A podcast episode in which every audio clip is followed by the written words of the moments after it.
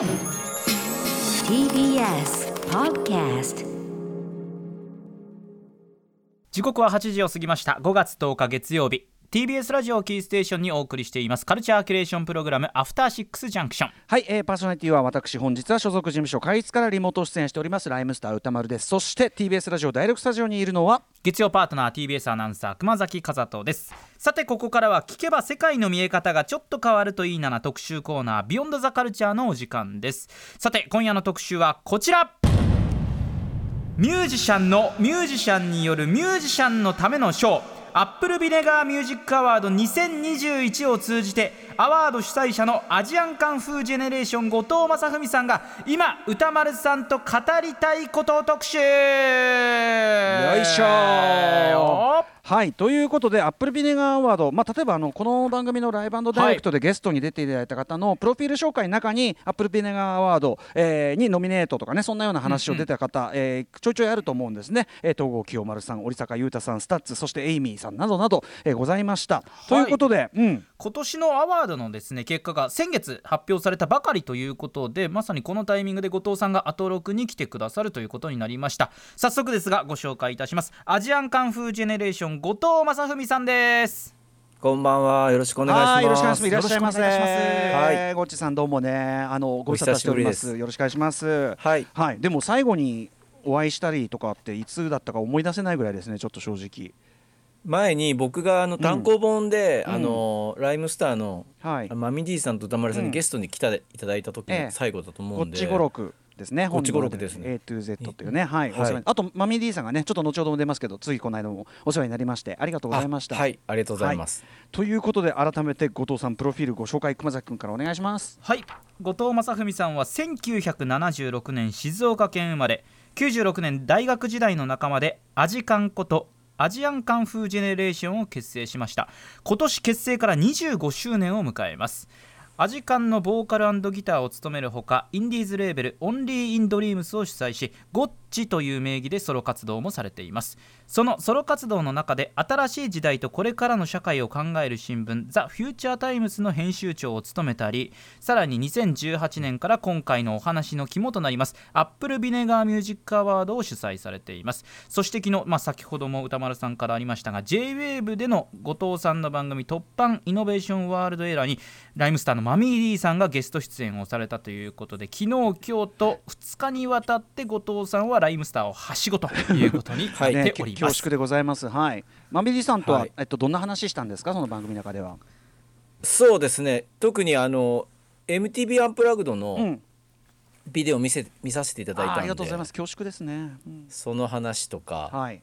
あとまあ昔対談でしたようなあのラップとこう、ええララッパーとこうシンガーの違いとか、曲作りとか歌詞の書き方とか、そういう話とかしましたね。ね、後藤さんがすごいやっぱり特にラップヒップホップに関してものすごく本当まあ僕より全然よく分かってるっていうかあの常にアンテナ張ってらして常に問題意識を持ってこういろいろお話振ってくださるんで僕らもすごい刺激的な話を毎回できるんですけどあのアンプラグドもねあのご覧いただい。て、これちょっと一応あのどうご覧になりましたというかあのお気に入っていただいてなんか大丈夫ですか？いやこれは生で見たいなと思いましたよ本当に。そうっすね。これ無観客でしたからね。うん。あとあのマミー D さんにも言いましたけどやっぱお二人のうん。こうピッチがいいんだなと思ってあのラップの。なるほど。ピッチっていうのははい。その、まあ音程っていうかね、音程ですね、うん。だからちゃんとこう弦に合わせてはい。後半とかちょっと半分歌いにこうちょっとはい。よ歌に寄っていくというか、ええメロをいつもより強く感じたりとかして。やこれねいやさすが。あのね意外とそこ指摘した人いなかったですけど、へー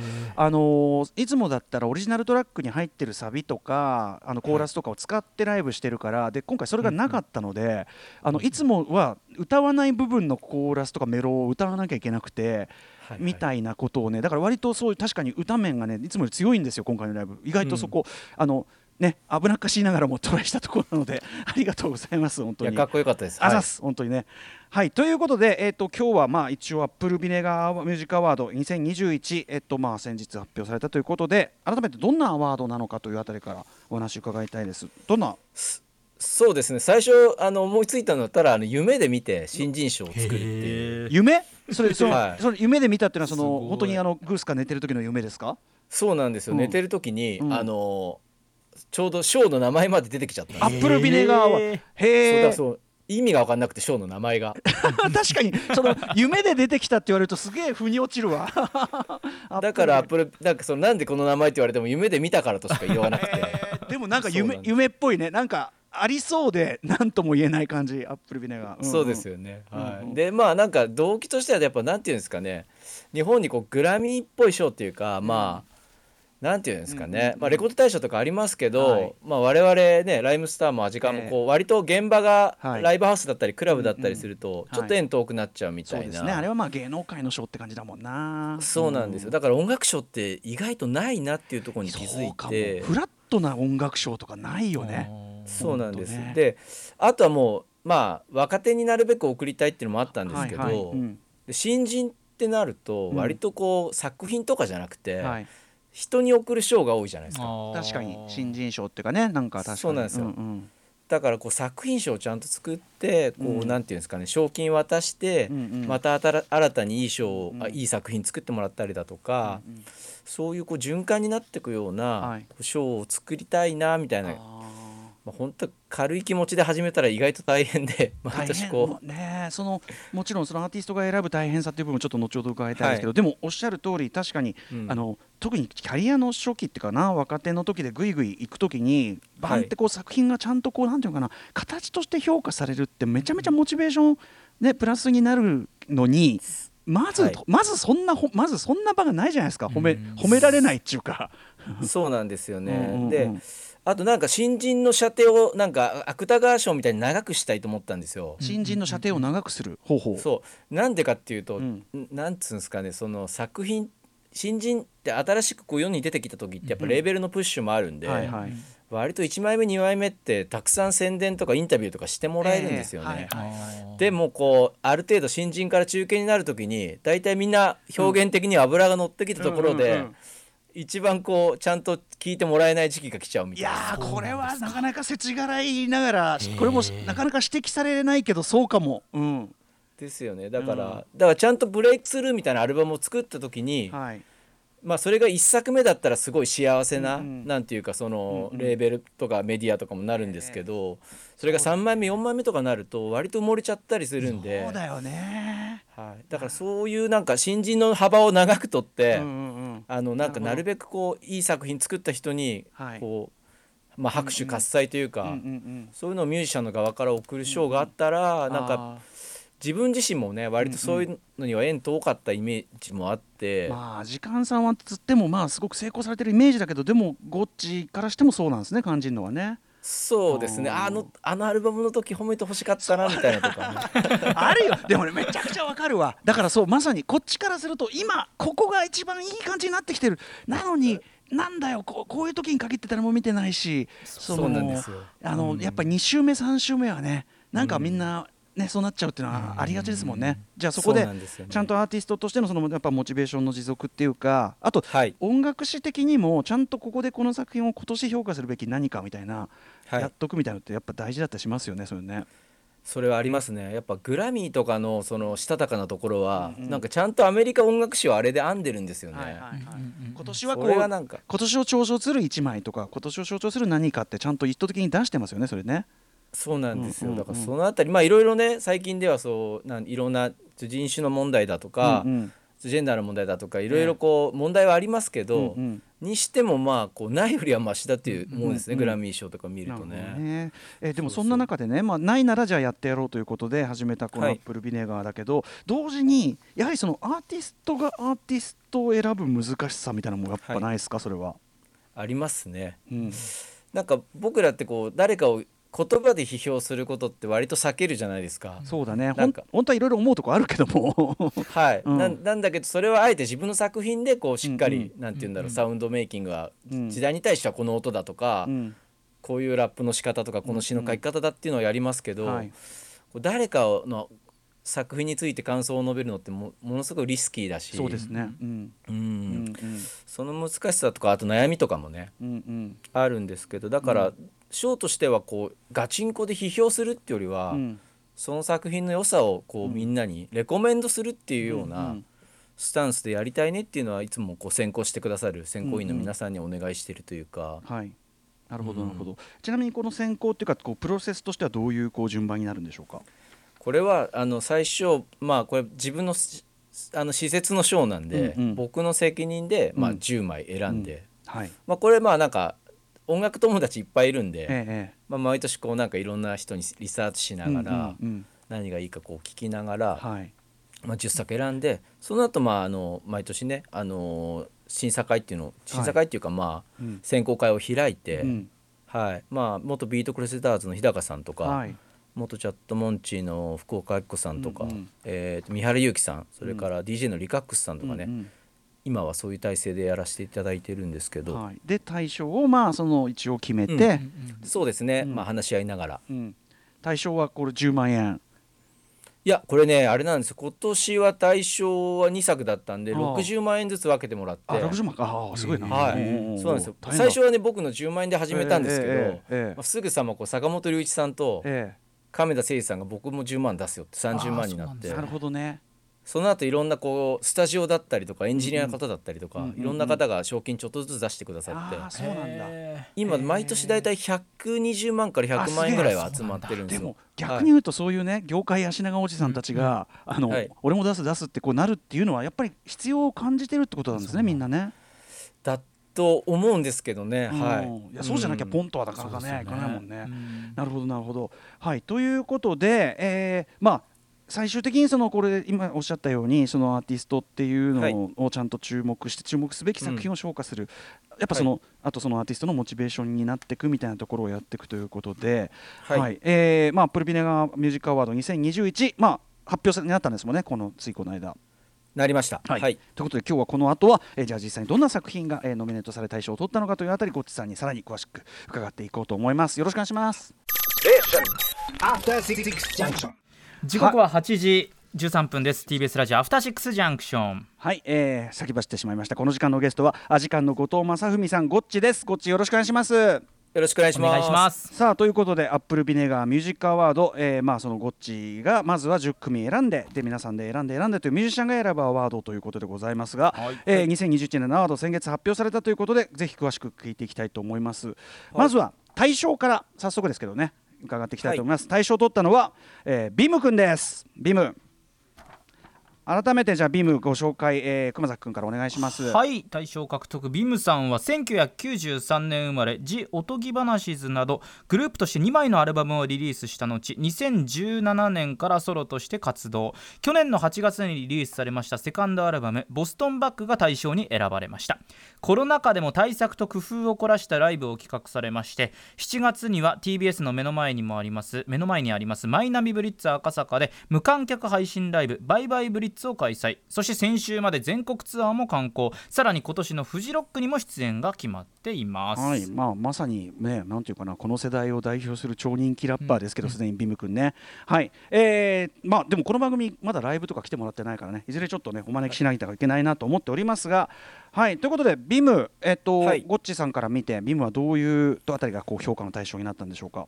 いやボストンバックはすごいやっぱり音がいいっていうのはありますね。そのあうんうん。まあはい、そのヒップホップのラッパーのアルバムとしてもうん。もちろん素晴らしいと思いますけど、まあ、僕らみたいなそはい。のロック畑のミュージシャンから聞いてもやっぱり音がいいミックスがいい、あそういうそういうトータルのはいはいはい、はい、エンジニアのチョイスもいいしうん、すごいデザインがいいなと思いましそうかた作品全体のもうやっぱそのさっきおっしゃったそのアルバムに対する賞だからそういう作品全体のパッケージング完成度ってところからしてもってことなんですね。そうですね、特にこのアルバムはそこが素晴らしいというか、うんうんうん全体的にやっぱサウンドが僕は特に素晴らしいとあの、うんボーカルのねフックとかのボーカルの重ね方とかもうんうんすごい練られてると思ったし、なるほどね。まあ、トラックもかっこいいしうんうんすごくそこが特によく良かったし、うん。はい。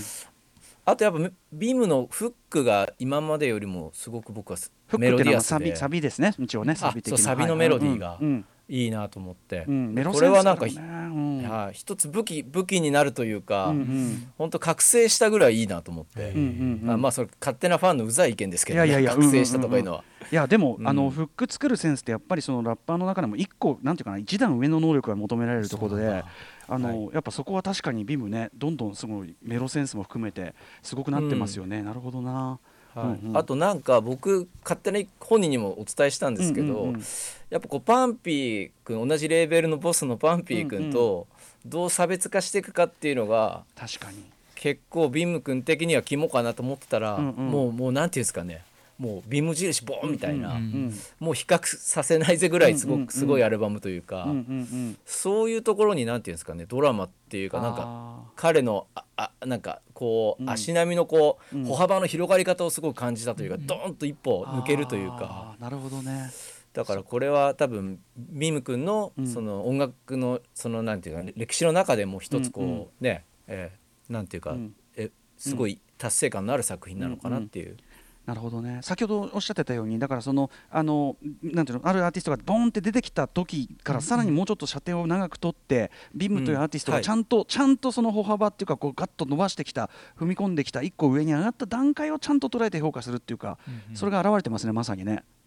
そうですね。なんかもうあこっからなんか中中堅の一番こういいところにビームは突入していくんだっていうなんかブレイクポイントっていうかなるほどね。そういう風に映ってました。はい、うんちなみにゴッチはやっぱりねそれよりそれこそ僕よりぜ全然多分日本語ラップめちゃくちゃ聞いてると思うんですけど、いえいえいえ、うん、ラッパーとしてのビムっていうのはこうどうどどういう凄さがあると思ってます？いやーでもどうなんでしょうね、うん。ななんかもものすごい僕はイメージ的なナードなところから出て出てきたとは思ってるんですけど、まあそういうキャラクターも面白いし、うん、でもねめちゃめちゃこうファッショナブルっていうかねそういううん。こう、ファッションリーダー的な人気もあるじゃないですかビムは。うん。ああまあ確かにかっこいいですよね、そう。だからなんかすごいこうそうおっしゃる通りナードなっていうかそのなんていうかな文系的な匂いをきっちりはいはいまといつつ、めっちゃ花がある立ち位置でもあって、うん。ね、でしかもそれがすごくおっしゃる通りボストンバーグ今回のアルバムだとすごくはい。音楽的にちゃんと、ちゃんとなんていうかな。ねうん、アンテナ立ってる人なんだっていうのよくわかりましたその。なるほどな。そのヒップホップ以外のところもよく聞いてて。そうかそうかそうか。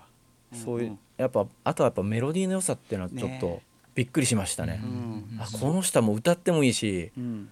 なんかこう本当になんならこうテレビの世界にポンって出てっても、うん。いや全然ある違和感ないようなメロディーバンって出しちゃうみたいな、はいはい。そういうなんかポップセンスっていうのをすごく感じましたね。なるほどじゃあということで、えーそのアルバム「ボストンバッグ」からぜひ BIMの曲1曲、えーっとゴッチからご紹介お願いしますはい、えー、じゃあ聴いてください。 BIMで One Love フィーチャリング KZM。お送りしたのはビムでワンラブフィーチャリング KGM でした。はいということでこれクレジットを改めて見たらプロデューサージーリナですねさすがだなうんはいめちゃめちゃかっこいいっすはい。うん、なんかさっきねあのゴッチがずっと言ってたこのメロセンスであるとか、あとなんか、うん。そのミックスがいいっておっしゃってたけどやっぱこのねサビのこの感じとかさこうなんかなかなかこうやれやれそうでやれない感じっていうかね感じがありまそうですね。うん。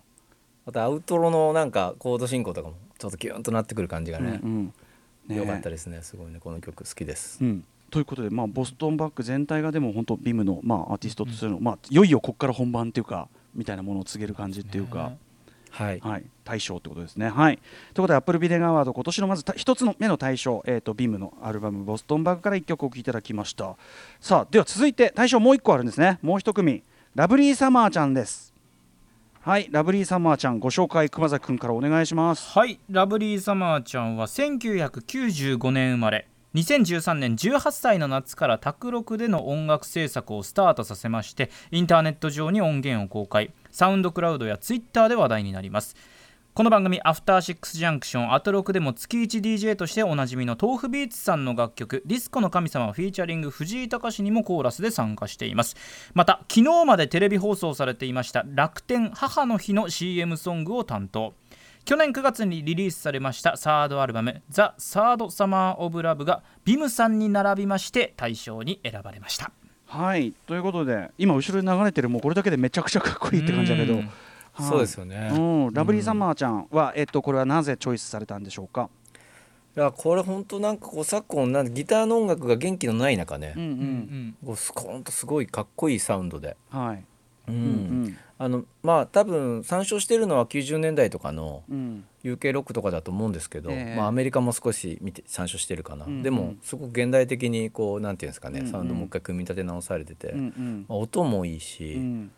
あとまあすごいアルバムのアートワークとかもすごいこだわってて、うん、なんか、あの読み物としても旅行記みたいなのもついてるんですよ。あそうなんだ。へえ、うん、こう今時ね CD をこうフィジカル要するにそのものとして出す以上はそういう何かこうあなんていうかなまた別のアート作品っていうかなそのパッケージングならではの何かって、そういうところもちゃんとやってると、そうですね、うん。こだわりのある作品でしたね。なんかこう、うん。なんつうのかな今のこうインディ世界的なインディーロックのなんか雰囲気とかとも普通にフィットしますよねこれね。そうですね。最近割とこういうなんていうんですかね。まあその性別で分けていいか分かんないですけど、うん。女性のうん。シンガーソングライターってまあ本当に世界中で活躍してて、でラブリーサマーちゃんはまあそういうの参照してないっておっしゃってましたけどまあでも同時進行で、で出てくるところがすごい面白いなっていうところありますよね。ね、こういうギターの感じでとかなんかすごくそうかそうか本人意識してなくてもってこれも面白いねなるほどね。そうなんですよ、うんうん聞いたことないって怒ってましたなんか あんまよくないね。いや、わかるんだよ。あの、そういうの本人的にはあるのわかるけど、でもこっちとしてはね、なんかつなげて見ちゃったりするとこもあるけどね。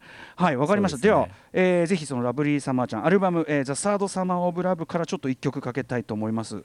はい1曲目の曲ですね。ラブリーサマーちゃんで「あ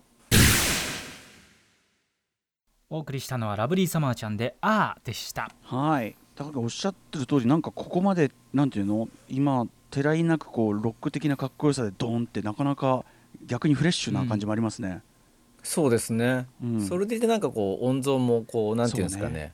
ユニバーサルというか、うんうんうん。海外の音楽と並べて聴いても、いや、本当に。ほとんど気にならないというか、あれこれ洋楽ってちょっと思っちゃうような、うん。開けた雰囲気もあって、はい、あとボーカルのなんかこのちょっと投げやりアンニョイな感じっていうかこれが様になるってやっぱかっこいいなこれな。いや。本当に。かねっこいいです。単純に。ねこのかいいな。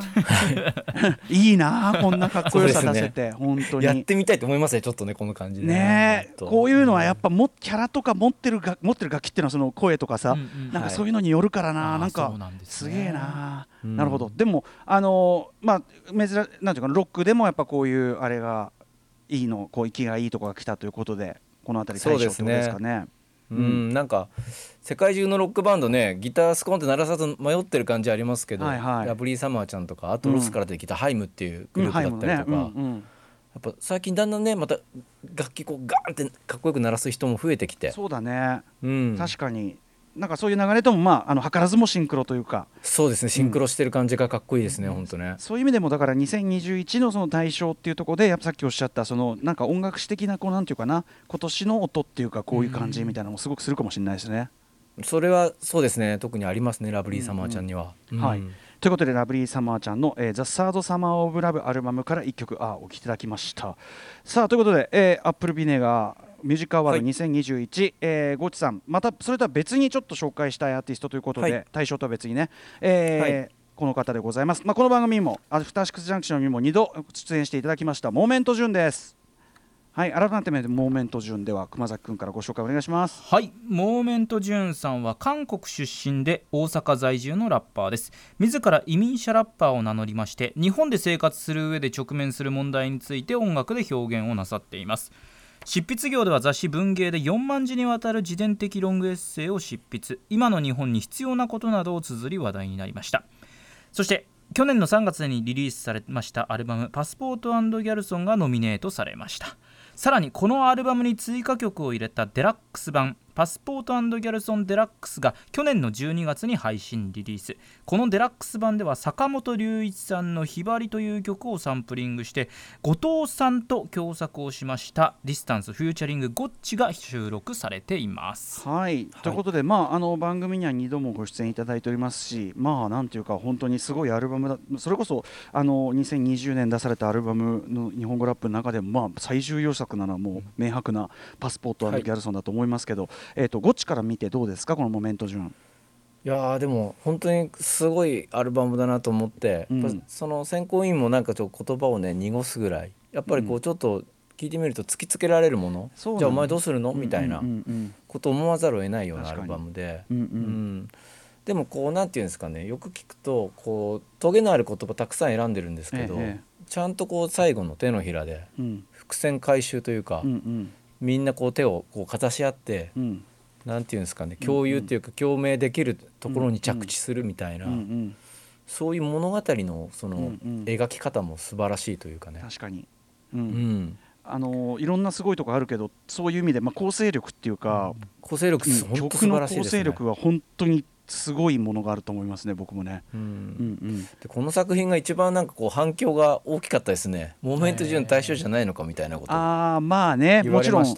あのただこれだからその対象云々っていうのはこれあれですよね。ゴッチ的にはだから10組選んでやってるけどっていうなかなかそれこそアーティストとしてやってるところの難しいところかもしれないけど、もうそうですね。10組それぞれに素晴らしいところが違うんで、うん。まあ相対的に比較してどうとかっていうわけじゃなくて、うんうんまあ、そのあたりがね、まあ、みんなで話し合いながら、うん。誰に賞金を送るのがいいのかなみたいなところもあるし、まあ、僕としてはまあそうですね、まあ、言い訳じゃないけど、やっこう共作してたりとあかそっかそっか。そこも参ね加したりするので若干インサイダーめな立ち位置になっちゃうとこうなんて言うんだろう。もうその時点でこうギフトっていうか、うんそういうものをなんていうんですかね、遅れてるというか、うんところもあるので。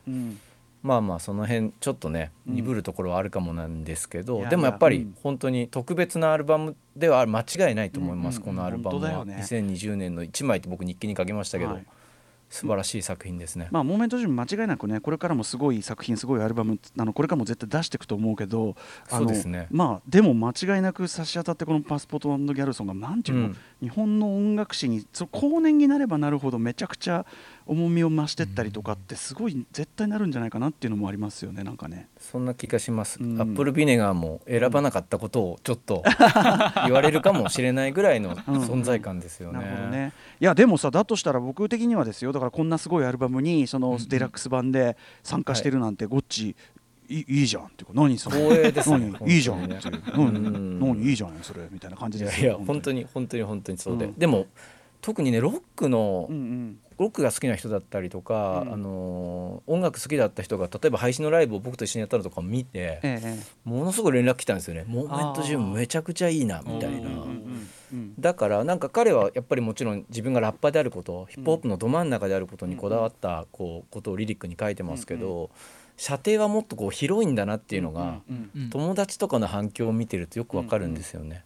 だから多分その全然こう本当に枠に収まらない才能っていうか、僕はやっぱその日本語ラップ、まあ、ラ日本語でやるラップっていうのの可能性っていうところでその、やっぱ彼がなんていうか我々が無意識にいろんなものをこう勝手に自己規制っていうかそのブレーキかけてたりとか、いろんなところをすごく拡張してるっていうか日本語ラップ本来のすごくこうもともと持ってるポテンシャルを見せつけるというのかな、うん。なんかそういうのをすごい同業者としてはすごくあの感じますね。なんかな怠けてんなよって言われてる感じがするっていういやか。もちろんその、うん。そういう思いは作品のリリックからもバシバシ出てきますよね、僕もやっぱりちゃんと書かなきゃと思ったし、そうそう。でだから言葉と、ん。言葉を選ぶってことに関してもすごい考えましたね。うんうん、例えば、うん。僕らが英語で歌うと、うん。アメリカ人とかに「なんでお前自分の国の言葉で歌わないんだ」みたいなことをうん言われたりするんですよね。うんうん。で Moment Joon君はまた同じようにそういうことを日本人から言われたりするわけじゃないですか。なるほど。そうか、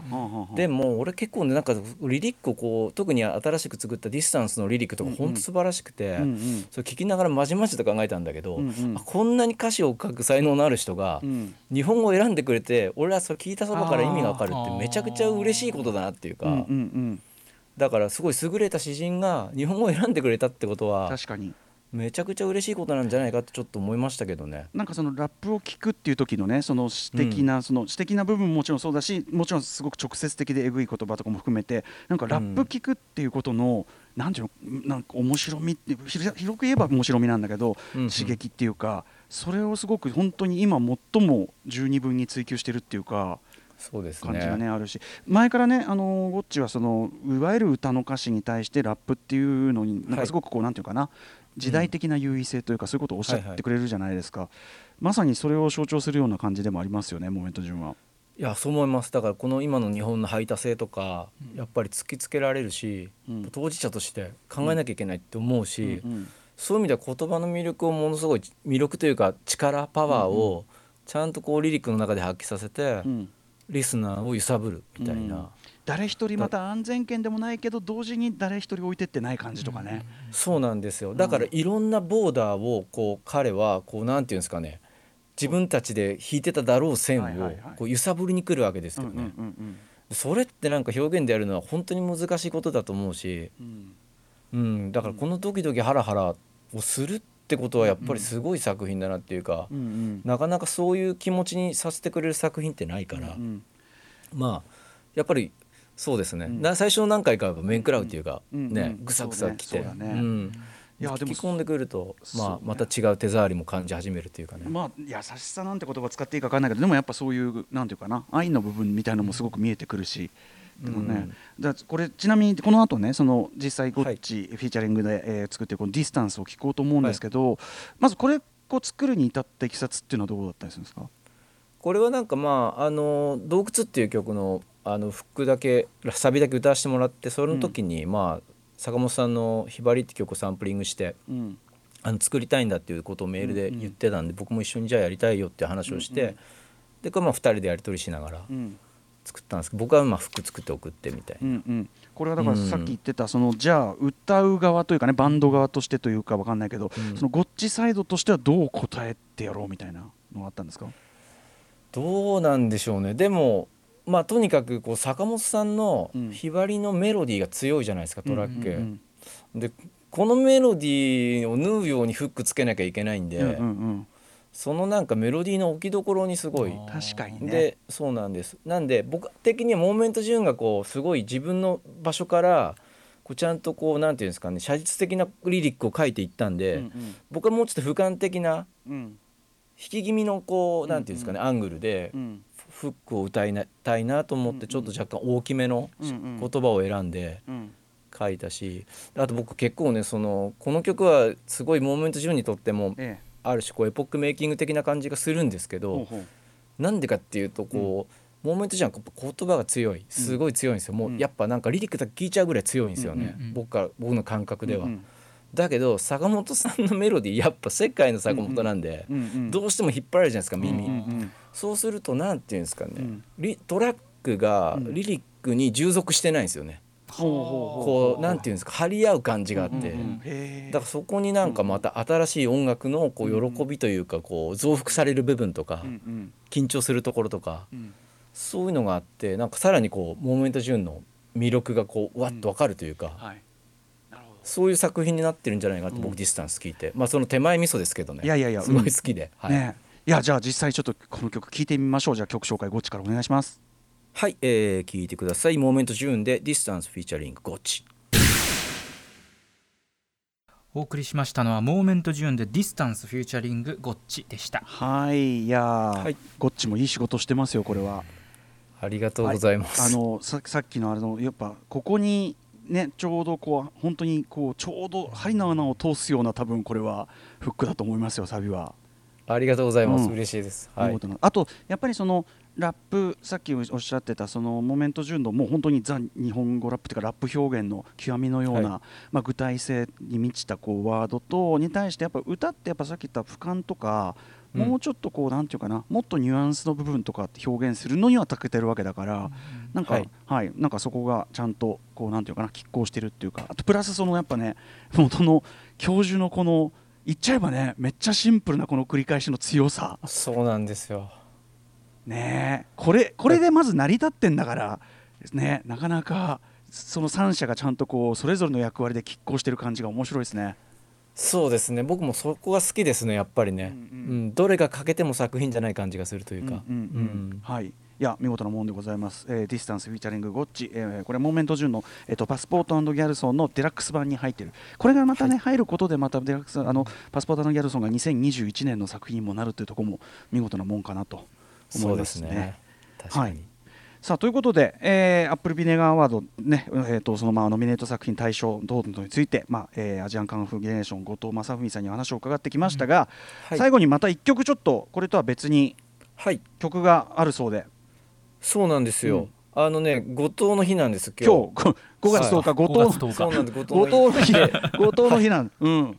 で僕の友達の東郷清丸ってやつがいて、はい清丸さんあの、そいつが10月5日東郷の日ってやってたんでええ。確でか僕あのライブで会った時に、はい。ちょっと後藤の日もやろうよ東郷の日やるんならって話をして、はい。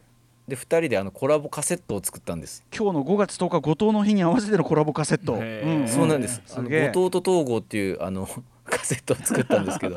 後藤あそうだからもうそのその日な2日限定のこのねスペシャルユニットじゃないけど。これカセットオンリーのリリースなんですか？そうです。今のところカセット音量を予定していてまあそのうち配信もまうんうんうん。ああるかもなんですけどまずはカセットからということで。これはあえてまあ今もちろんねカセットすごいこうもちろんみんなやってるしあれだけど、はい。あのなぜカセットって携帯を選ばれたんですか？そうですね。なんかまあでもまあ今みんなこうちょっとねインディーの間で流行ってるっていうのもありますけどまあ物的にもスペース取らないし、うん。